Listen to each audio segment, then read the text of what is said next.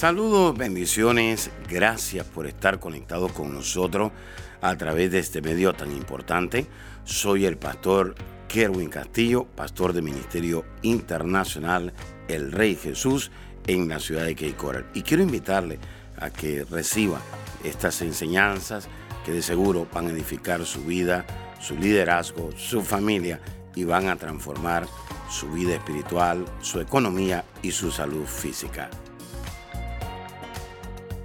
Saludos amigos, bendiciones, gracias por estar conectados con nosotros.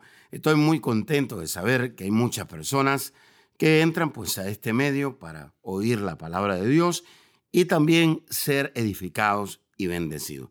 Sabe que tomamos el tiempo de buscar la presencia de Dios, de estudiar la palabra de Dios para que ustedes pues puedan recibir y de la misma manera puedan ir a otra dimensión en su búsqueda de Dios y en la palabra de Dios.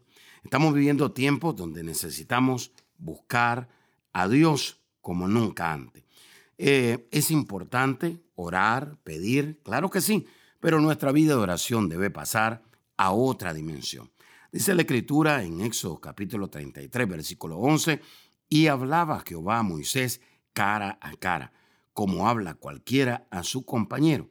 Y él volvía al campamento, pero el joven Josué, hijo de Nun, su servidor, nunca se apartaba de en medio del tabernáculo. Qué privilegio el que tenía Moisés de buscar a Dios cara a cara. Y qué privilegio el que usted tiene también de poder buscar a Dios cara a cara. Si Moisés lo podía hacer, usted también lo puede hacer. Ahora, ¿cuál es el problema? El problema radica que muchas veces Dios no se revela a nosotros cara a cara porque tenemos la actitud incorrecta. Como pastor, sí, tenemos la actitud incorrecta. Es imposible que yo lo vaya a montar a usted en mi auto si usted tiene una actitud de pereza, de desánimo o de indiferencia. Lo mismo sucede con Dios.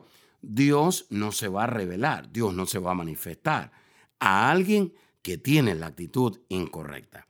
Y la pregunta del medio millón es la siguiente. ¿Cuál debe ser nuestra actitud ante la presencia de Dios? Si nosotros no somos sensibles a la presencia de Dios, perderemos de tener encuentros cara a cara con Dios. Se lo vuelvo a repetir. Si nosotros no somos sensibles a la presencia de Dios, nos perderemos de tener encuentros cara a cara con Dios. Por ello es importante nuestra actitud cuando la presencia de Dios venga a nosotros. Cuando el presidente de una nación viene hacia nosotros, ¿qué actitud tenemos? ¿Tenemos una actitud de alegría? ¿Tenemos una actitud de honra? ¿O tenemos una actitud de menosprecio? De la manera o de actitud que usted tenga, así hará que el presidente venga y lo salude. Pero si usted tiene una actitud de menosprecio, sencillamente el presidente pasará por otro lado. Así exactamente Dios. Personalmente creo que nosotros debemos de tener una actitud de compromiso, una actitud de adoración y una actitud de respeto. Hay gente que no está comprometida con Dios, hay gente que no adora a Dios y hay gente que no respeta la presencia de Dios. Se lo vuelvo a repetir, personalmente creo que debemos de tener una actitud de compromiso, de adoración y respeto por la presencia de Dios. Entonces, hay muchos creyentes que ni se comprometen, ni adoran, ni respetan a Dios. Entonces, cuando se hace el llamado, salen al baño. Cuando la presencia de Dios está descendiendo, están conversando. Si alguien está compartiendo un testimonio en el altar de su iglesia, pues están conversando y salen. Ellos entienden que es una persona la que está hablando, pero no son sensibles a la presencia de Dios. Por eso es que toman una actitud incorrecta. Es decir, ellos con esa actitud incorrecta hacen que la presencia de Dios se vaya de su vida. Pastor, ¿cómo así? Vamos a Primera de Samuel, capítulo 2. Y esto es interesante, esto es importante, porque hay personas que dicen, a pesar de mi actitud, Dios me tiene que aguantar. a pesar de mi actitud, Dios tiene que seguir conmigo. En Primera de Samuel capítulo 2, versículo 27 al 32, miramos algo impactante. Y vino un varón de Dios a Elín y le dijo, así ha dicho Jehová, ¿no me manifesté yo claramente a la casa de tu padre cuando estaban en Egipto en casa de Faraón? Y yo le escogí por mi sacerdote entre todas las tribus de Israel para que ofreciese sobre mi altar y quemase incienso y llevase fod delante de mí y di a la casa de tu padre todas las ofrendas de los hijos de Israel. ¿Por qué habéis hollado mi sacrificio y mis ofrendas que yo mandé ofrecer en el tabernáculo? Y has honrado a tus hijos más que a mí, engordándolos de lo principal de todas las ofrendas de mi pueblo Israel. Jehová, el Dios de Israel, dice, yo había dicho que tu casa y la casa de tu padre andarían delante de mí perpetuamente. Mas ahora ha dicho Jehová, nunca yo tal haga, porque yo honraré a los que me honran y los que me desprecian serán tenidos en poco.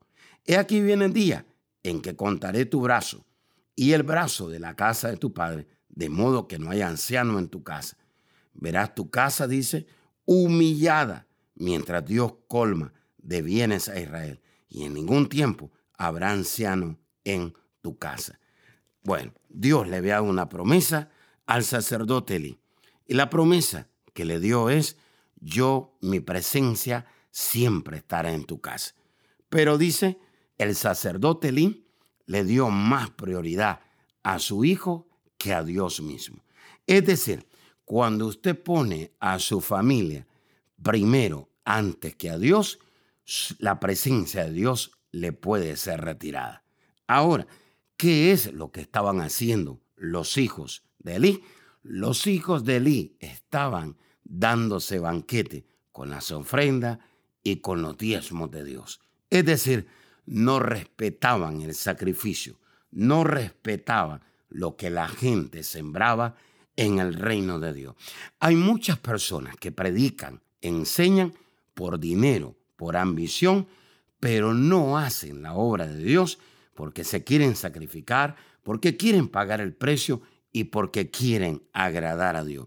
Hay personas, oído, que han dejado a Dios a un lado y han puesto como prioridad a su familia, han puesto como prioridad el dinero, han puesto como prioridad sus necesidades. Dios es un Dios celoso. Y Dios le dice, sacerdote Elín, el que te puso en el llamado fui yo. El que creyó en ti fui yo. El que te dio la gracia, el que te dio la unción, el que te dio la autoridad, fui yo. Pero me has dejado a un lado y le has dado el primer lugar a tus hijos. Ahora, la presencia de Dios automáticamente fue retirada por el pecado ¿Cuál era el pecado? El pecado de cambiar las prioridades. Ponga atención.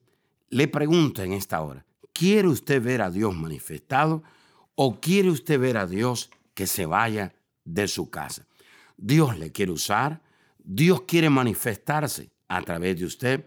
Oído, pero para eso se requiere que usted busque la presencia de Dios con pasión, que usted busque la presencia de Dios con temor de Dios, que usted busque la presencia de Dios con reverencia, que usted busque la presencia de Dios con urgencia.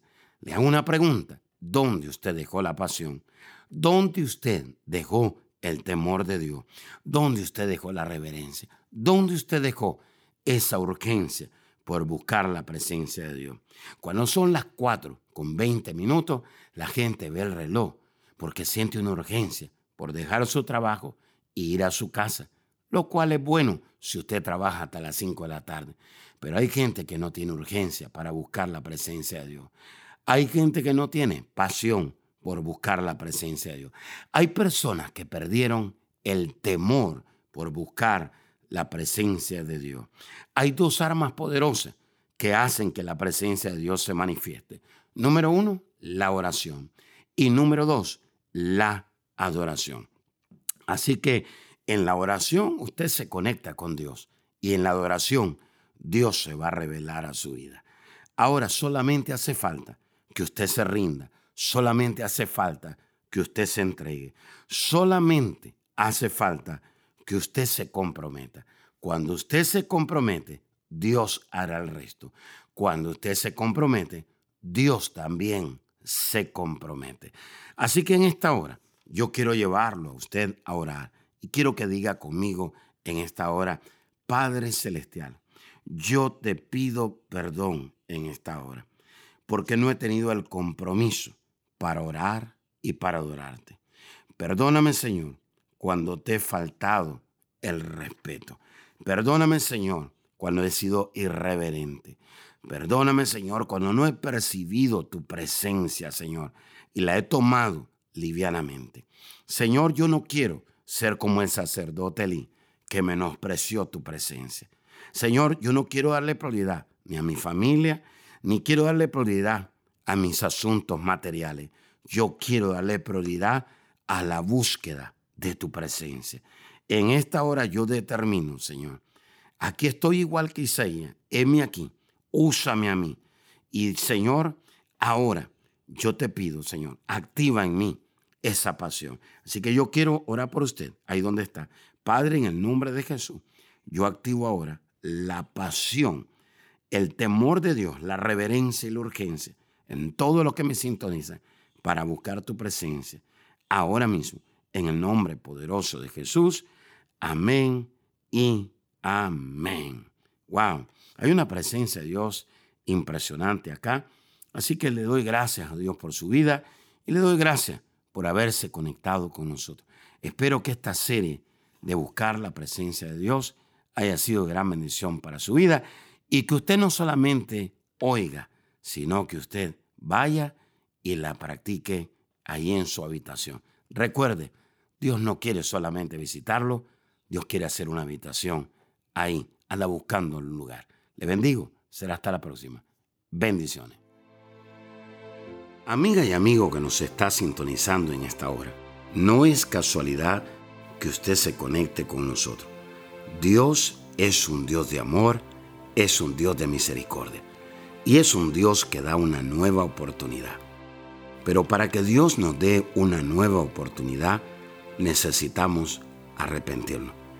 El arrepentimiento es lo que hace que Dios nos dé una nueva oportunidad. Quisiera usted en esta hora pedirle perdón a Dios por sus pecados. La palabra pecado quiere decir saber hacer el bien y no hacerlo. Todos hemos pecado, dice la Escritura, y por lo tanto estamos destituidos de la gloria de Dios. Pero también la Escritura dice que por gracia somos salvos. Y esto no es dado por el hombre, sino que es dado por Dios.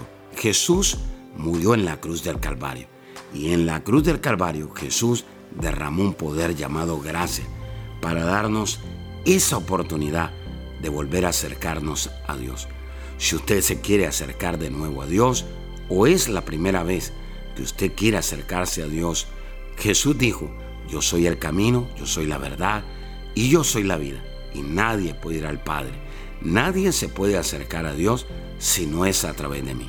Si usted quiere recibir a Jesús, dice la Escritura en Romanos 19, que con el corazón se cree, pero que con la boca se confiesa a Jesús como nuestro Salvador y el Señor de nuestra vida.